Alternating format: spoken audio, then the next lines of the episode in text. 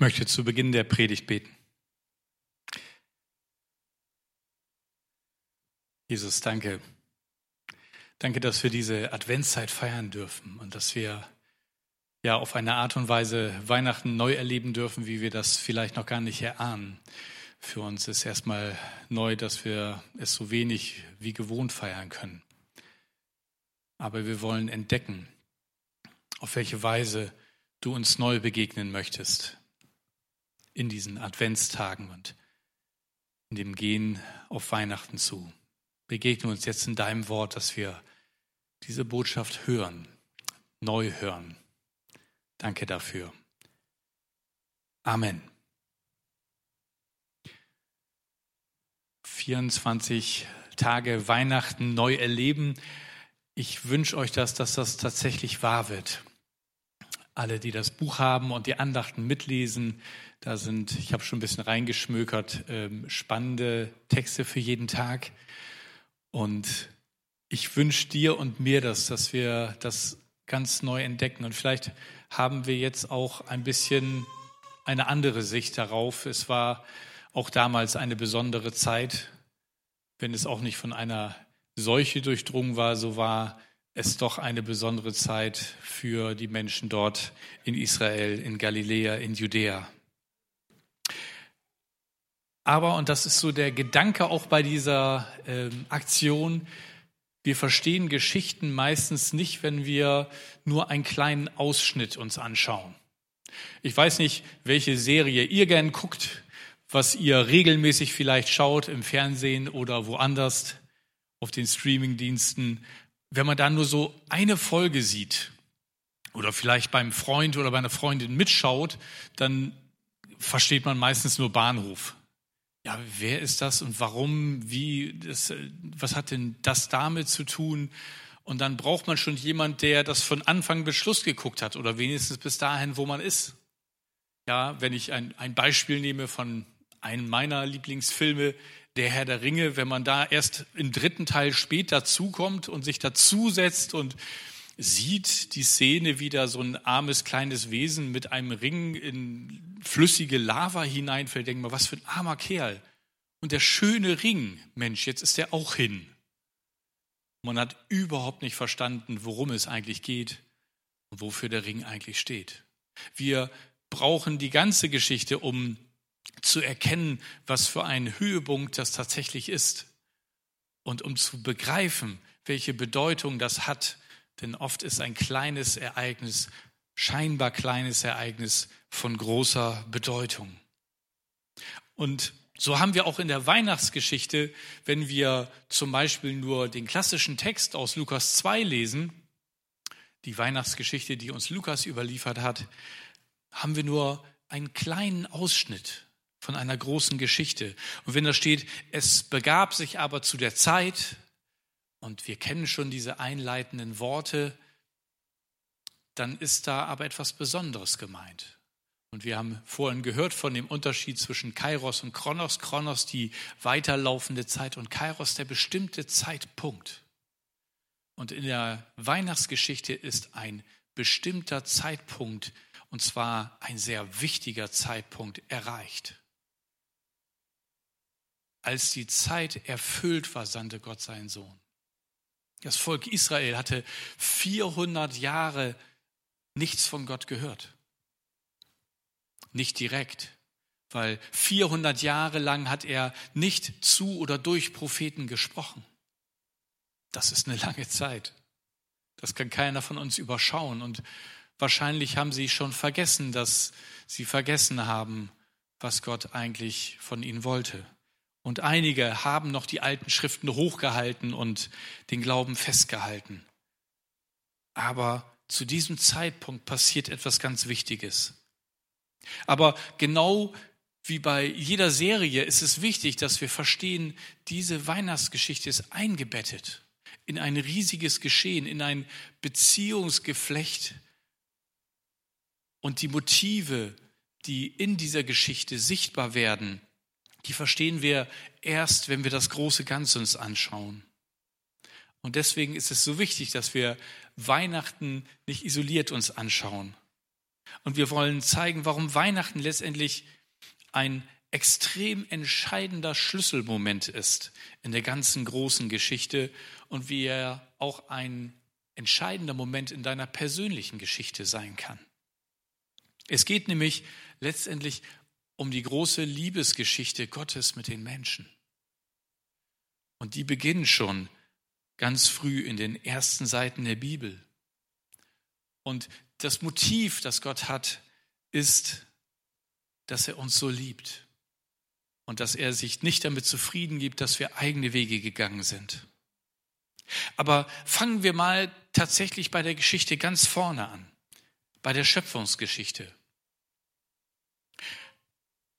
Und wir lesen dort, dass Gott den Menschen geschaffen hat als Mann und Frau, als Gegenüber, als Ebenbild, als jemand, mit dem er Gemeinschaft haben möchte. Und aus der Beziehung heraus soll sich das Leben entfalten und dürfen die Menschen entdecken, wie großartig das riesige Geschenk der Schöpfung ist, das Gott ihnen gemacht hat. Und wir lesen da in 1. Mose 2, Vers 9, und Gott, der Herr, ließ aufwachsen aus der Erde allerlei Bäume, verlockend anzusehen und gut zu essen, und den Baum des Lebens mitten im Garten und den Baum der Erkenntnis von Gut und Böse. Und manche haben sich seitdem gefragt, wozu eigentlich diese beiden Bäume? Und vor allen Dingen, warum diesen Baum der Erkenntnis von Gut und Böse? Und jeder, der die Geschichte weitergelesen hat, weiß, oh, da ist diese Geschichte mit der Schlange in dem Baum, die dann Eva verführt, etwas von der Frucht zu essen, obwohl Gott hier gesagt hat, esst nicht davon. Der Baum steht da und symbolisiert und ist ganz praktisch auch ein Zeichen der freien Entscheidung von Adam und Eva. Und diese freie Entscheidung hatten nicht nur Adam und Eva, die hat jeder von uns heute. Adam und Eva hatten die Möglichkeit, indem sie Gott nicht gehorchen, tatsächlich ihren freien Willen zu äußern. Sie hätten ihn auch darin äußern können, dass sie ihm gehorchen.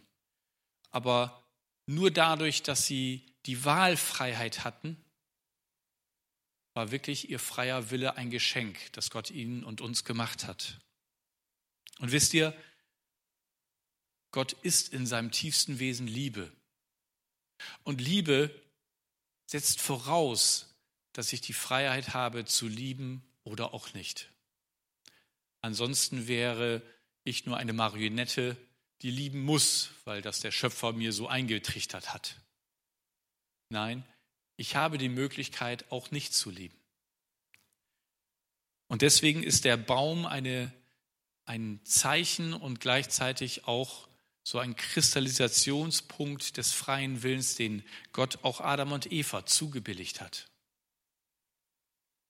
Und wir kennen die Geschichte, sie lassen sich verführen und entdecken nicht, was darin steckt und welche Konsequenzen daraus entstehen, dass sie nicht Gottes guten Gebot und Gottes wichtigen Hinweis folgen, dass das schwierige Konsequenzen haben wird.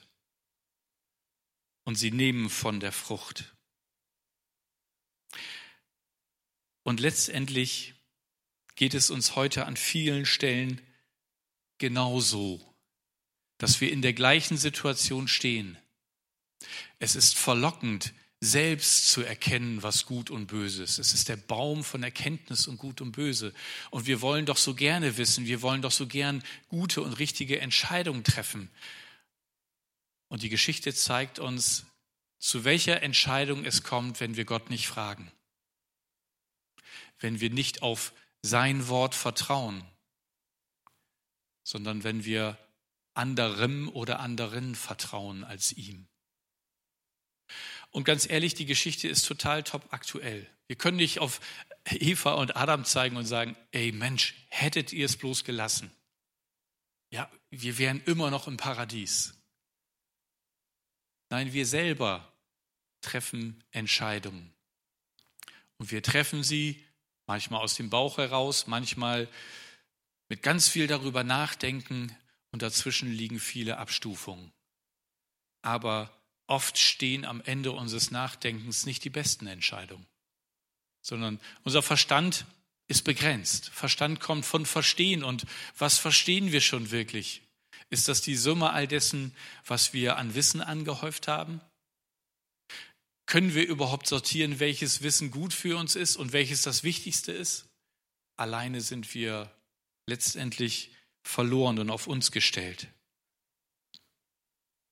Wir sind verdammt, selber zu entscheiden. Ich weiß nicht, wer am letzten Sonntag äh, zufällig oder absichtlich die Sendung gesehen hat, Gott. Das war eine Sendung, ARD 20.15 Uhr, wo letztendlich zwar mit Drehbuch, aber die schwierige Thematik der Sterbehilfe thematisiert wurde. Und ein älterer Mann, 78 Jahren, trug vor, dass seit seine Frau gestorben ist, er keinen Sinn mehr im Leben sieht und sie so vermisst und dass er eigentlich nur sterben möchte. Obwohl er gesund ist, möchte er, dass ein Arzt ihm ein tödliches Mittel gibt und er sterben kann. Und der Rechtsanwalt, der das vorträgt, sagt letztendlich geht es doch um diese Frage, wer bestimmt über das Leben eines Menschen? Er selbst oder wir andere oder wer auch immer. Und nach vielen Fachmeinungen, die da ähm, zu dem Thema, was man dazu sagen kann, gehört wurden, blieb genau diese Frage am Schluss. Wer entscheidet? Und die Zuschauer sollten am Schluss abstimmen. Darf dieser Mann eine Tablette mit Gift bekommen oder nicht? 70 Prozent haben gesagt ja.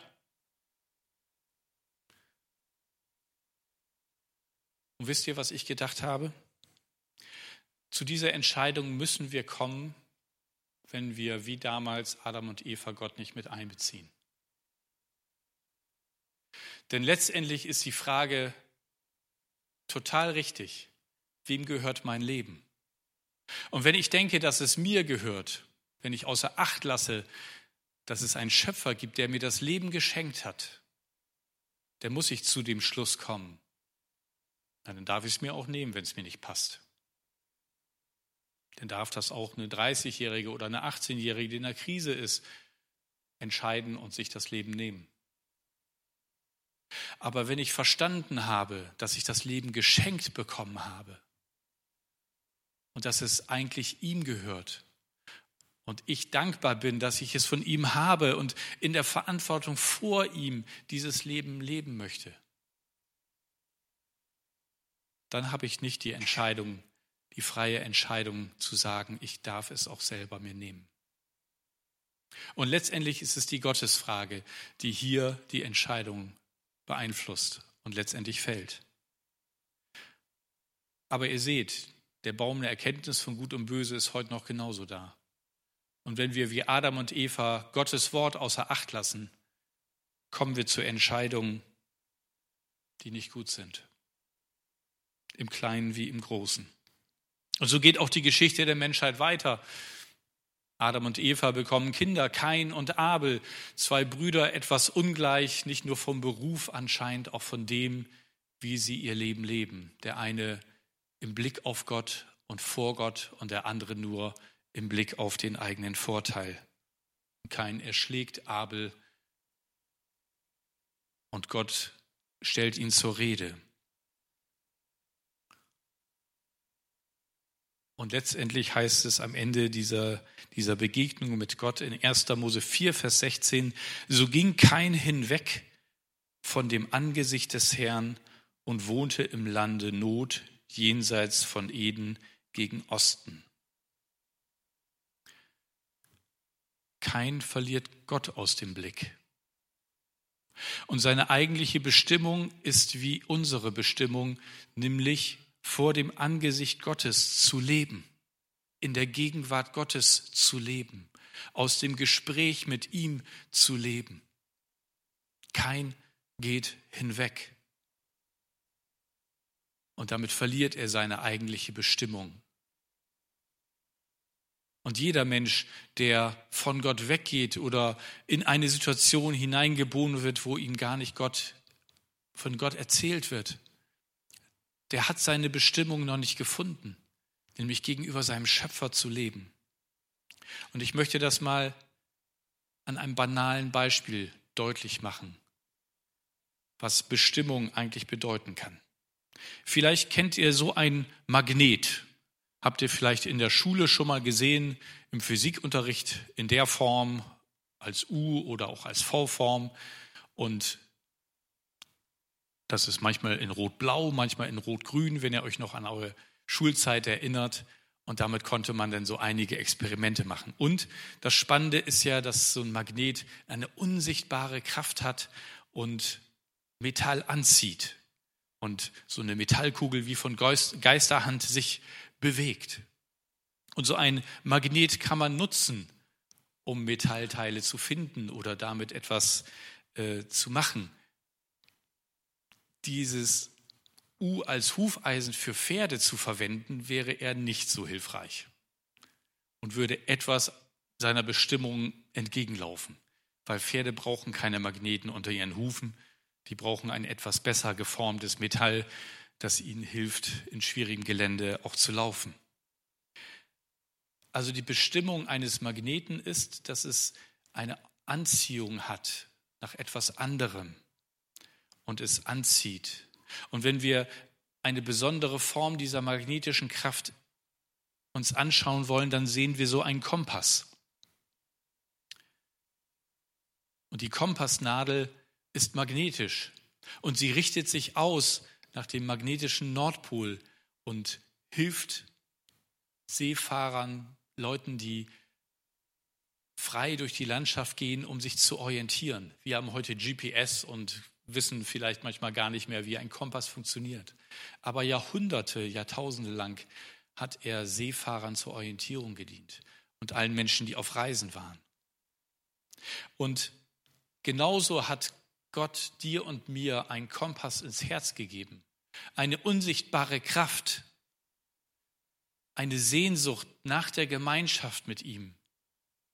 Und wie bei einem Kompass, bei einem Magneten, wo man zwei Magneten auseinanderzieht und sie wieder in die Nähe zueinander führt, da merkt man, wie die Kraft stärker wird.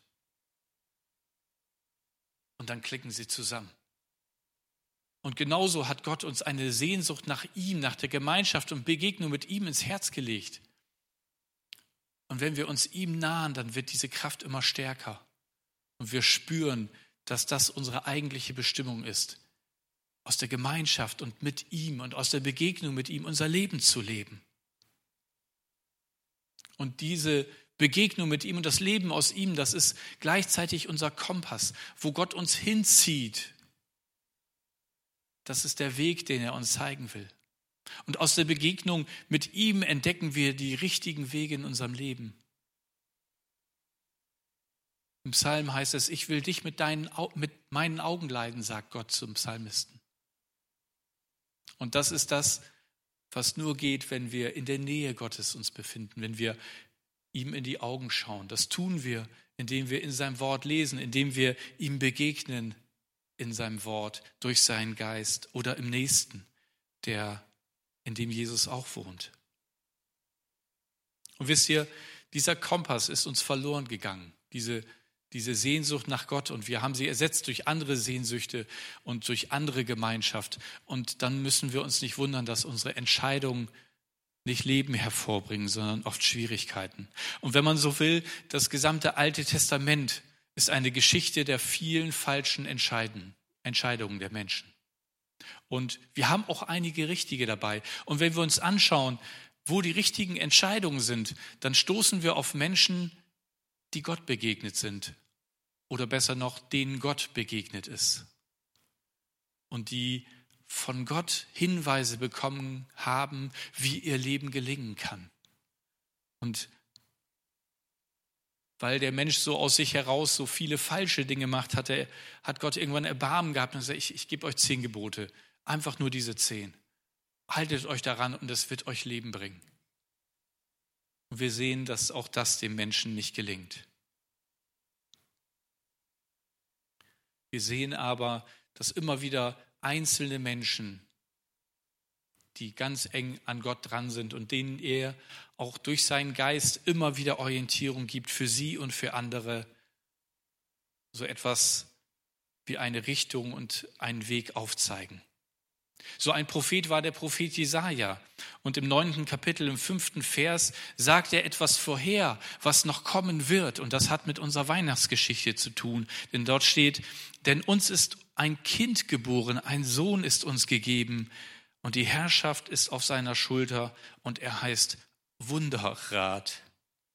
Gott hält, ewig Vater und Friedefürst. Boah. Wunderrat. Du hast eine völlig aussichtslose Situation und du weißt gerade nicht, was du tun sollst. Vielleicht geht deine Existenz gefühlt gerade den Bach hinunter, deine berufliche Situation ist höchst schwierig. Vielleicht hast du auch im eigenen Familienkreis Krankheit und Leid gerade oder jemand ist in Quarantäne oder du hörst zu Hause zu, weil du gerade das Haus nicht verlassen darfst. Brauchst du einen guten Rat? Es gibt da einen Wunderrat. Jesus, das Kind in der Krippe, ist der Wunderrat, der zu uns kommt. Gott hält, ein Held von Gott, der in der Lage ist, Dinge zu tun, die wir nur aus den kühnsten Geschichten kennen. Er ist in der Lage, das Ruder rumzureißen, Kraft zu geben in Situationen, wo wir aufgeben wollen und uns den Weg zu zeigen, den wir brauchen. Ewig Vater. Ein spannender Hinweis auf den Sohn, der gleichzeitig ewig Vater ist. Der fürsorgliche Vater, der Urvater, der immer schon das Beste für seine Kinder will. Und Friedefürst. Wenn diese Welt eins braucht, dann ist es Friede auf Erden. Und deswegen verstehe ich auch die humanistischen Gedanken nicht, die sagen, der Mensch ist im Kern gut. Und das wird sich irgendwann auch zeigen und es wird immer friedevoller werden. Und ganz ehrlich, wenn wir die Geschichte anschauen, wir sind technisch und wissenschaftlich so weit, aber der Friede ist immer noch ganz weit weg. Wir haben noch nicht verstanden, dass wir diesen Frieden im Herzen nur von Gott bekommen und aus der Beziehung mit ihm und nicht, weil wir an sich aus uns heraus selbst gut sind. Das hat Jesaja schon gesehen, dass das kommen wird, dass dieser Zeitpunkt kommen wird. Und warum dieser Sohn Gottes zu uns gekommen ist, das hören wir später in der Selbstaussage Jesu in Lukas 19, Vers 10. Da sagt er, der Menschensohn ist nämlich gekommen, um Verlorene zu suchen und zu retten. Nicht nur wir, die Menschen, die heute leben, sind zu einem großen Teil auf einem verlorenen, einsamen Weg. Ohne Kompass, ohne den Gedanken, dass es einen Gott gibt, der sie liebt und der ihr Leben gelingen lassen möchte. Das ist der Grund, warum an Weihnachten Jesus gekommen ist. Das ist Gottes größte Rettungsaktion. Nicht nur für dich und mich, sondern auch für die Menschen, die ihn noch nicht kennen. Und er hatte mehr vor Augen als Weihnachtsmärkte und Punsch. Ehrlich. Ich finde Weihnachtsmärkte auch toll und so einen leckeren Punsch, wenn man draußen in der Kälte steht. Also den Backfisch werde ich dies Jahr auch vermissen vom Herforder Weihnachtsmarkt. Alles toll, aber das ist doch nichts im Verhältnis zu der Rettung, die Gott uns in Jesus zeigt. Und vielleicht haben wir dieses Jahr viel mehr Zeit, nicht nur wir, sondern auch mit anderen ins Gespräch zu kommen, was der eigentliche Sinn von Weihnachten ist. Wir können uns nicht mehr so ablenken dieses Jahr, wie wir es die letzten Jahre immer und Jahrzehnte konnten. Das fällt weg. Und die Frage bleibt, was bleibt denn noch? Was bleibt, wenn dies alles wegfällt? was wir uns durch Wohlstand an Ablenkung und Freuden selber geben können. Gibt es jemand, der uns Freude gibt? Und ich möchte jetzt ein bisschen spoilern. Ist ja sonst bei Serien nicht so beliebt, dass man am Schluss äh, mittendrin schon erzählt, was am Schluss kommt, nimmt die ganze Spannung weg. Aber die Bibel spoilert. Das letzte Buch in der Bibel, die Offenbarung, zeigt uns, worauf das Ganze hinausläuft. Nämlich nicht das Leid dieser Welt, nicht das im Nebel herumirren und in der Dunkelheit irgendwie den Weg sich bahnen und versuchen selber zu finden, hat das letzte Wort, sondern Gott selber. Er wird einen Punkt setzen und er wird alle, die ihm vertraut haben, die an ihn glauben, ein wunderbares Leben in seiner Gegenwart schenken. Wie damals, wie im Paradies. Wir lesen davon in Offenbarung 21, Vers 3b und 4a. Er wird bei ihnen wohnen. Da steht übrigens wörtlich Zelten. Das wird die Ranger besonders freuen. Er wird bei ihnen wohnen und sie werden sein Volk sein und Gott selbst wird bei ihnen sein. Er wird abwischen alle Tränen von ihren Augen und der Tod wird nicht mehr sein. Noch Leid, noch Geschrei, noch Schmerz wird mehr sein, denn das Erste ist vergangen. Letzten Sonntag habe ich von diesem Gleichnis von der Hochzeit in dem Bräutigam gesprochen. Das ist das Bild. Eine großartige Feier, die beste, die ihr je gesehen habt und sie hört nicht auf. Das ist Gottes Liebe zu uns. Das möchte er uns schenken. Und darum, damit wir das nicht verpassen, hat er seinen Sohn gesandt an Weihnachten. Und wir haben das, dass dieser Sohn, der bereit war, nicht nur auf diese schmuddelige, dreckige, gefährliche Erde zu kommen, sondern auch bereit war, sein Leben für uns zu geben, dass der selbst ans Kreuz genagelt wird noch einen von denen, die links und rechts neben ihm gekreuzigt werden, verhilft, in dieses himmlische Reich zu kommen. Und er sagt ihm, wahrlich noch heute wirst du mit mir im Paradies sein. Lukas 23, 43. Merkt ihr was? Er sagt an der Stelle gar nicht Himmel. Er sagt Paradies. Ja, das, was auf den ersten Seiten der Bibel ist. Das ist das Geschenk für die, die diesem Jesus folgen. Und deswegen ist er an Weihnachten gekommen. Wir verstehen Weihnachten nur, wenn wir uns die ganze Geschichte anschauen. Und lasst uns das neu erkennen. Ohne Gottes Eingreifen wären wir verloren. Und wir würden das verpassen, was er für uns hat. Und meine Frage am Schluss ist, willst du dabei sein? Nicht nur an Weihnachten und bei unserer 24-Tage-Aktion, sondern willst du dabei sein im Paradies, im Himmel, bei Gott, in seiner Gegenwart? Willst du dabei sein? Und wenn das so ist, dann sage ich dir, nicht nur in Weihnachten, sondern in jedem Moment klopft Jesus an deiner Herzenstür und lädt dich ein, dabei zu sein. Ihn in dein Herz zu lassen, Gemeinschaft mit ihm zu haben. Und er lässt dich während deines ganzen Lebens hier nicht los. Ist bei dir an jedem Tag. Und wenn du das jetzt tun möchtest oder dich neu darauf ausrichten möchtest, wie so ein Kompass, dann lade ich dich ein, jetzt still mitzubeten. Und auch in der Zeit nach der Predigt, wenn wir noch ein Instrumental hören, in die Begegnung mit diesem liebenden Gott zu gehen. Jesus, ich danke dir für deine Liebe. Danke, dass du auch für mich auf diese Erde gekommen bist, um mich aus meiner Verlorenheit zu retten.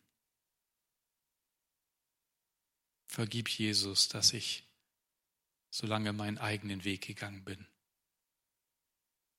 und schuldig geworden bin gegenüber Menschen und gegenüber dich. Vergib mir diese Schuld. Ich nehme deine Vergebung an, die du am Kreuz für mich bezahlt hast. Erfülle mich jetzt mit deinem Geist. öffne mir die Augen für deine Liebe, für deinen Frieden, für das erfüllte Leben, das ich in und durch dich habe. Danke dafür, Jesus. Amen.